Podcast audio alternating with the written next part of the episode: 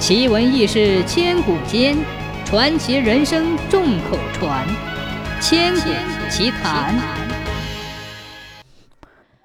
公元四三一年，南朝宋文帝派遣征南大将军谭道济攻打北魏。大半年来，大大小小战斗三十余次，宋军屡战屡胜，只是劳师远征，后方粮草一时难以供给。进军至历城时，粮食已尽，军心不定。谭道济只得领兵辅撤，但有些士兵在路上投降了魏军，把宋军缺粮的情况报告给了他们。魏军于是紧紧追击，宋军处于险境之中。这天晚上，谭道济在军营巡视一圈，见士兵因吃不饱肚子，怨声载道，他心中也十分焦急。是啊。眼看就要断粮了，魏军又步步紧逼，总得想个退兵之计呀。他找来一些心腹商量了一阵，最后想出了一条妙计。一会儿，营帐之外燃起了无数火把，征南大将军指挥数千名士兵往空米袋里装沙子，一边装，士兵们一边高声呼喊着：“一斗，两斗，三斗。”另有一群士兵来来往往，把沙袋搬到东，运到西，看上去像是分粮食。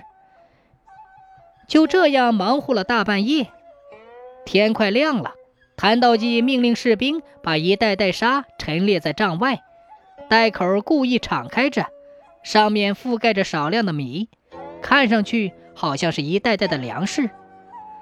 此时，魏军中早有人把宋军半夜分粮食的事报告给了主帅。主帅很是疑惑，忙吩咐探子去查个明白。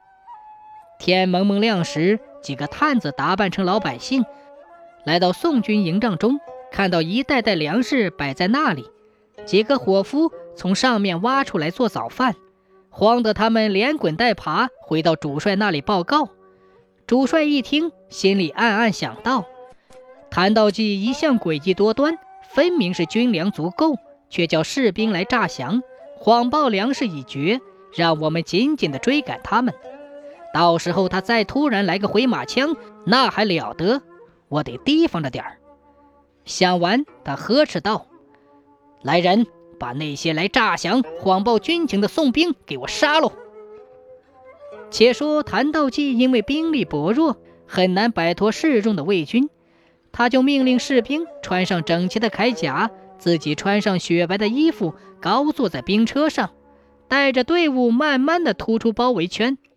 魏军主帅得知宋军威武雄壮，从容不迫，恐怕宋军有埋伏，不敢再靠上去，反而后退几十里。谭道济趁机指挥全军加急撤退。安全的向南撤回大本营。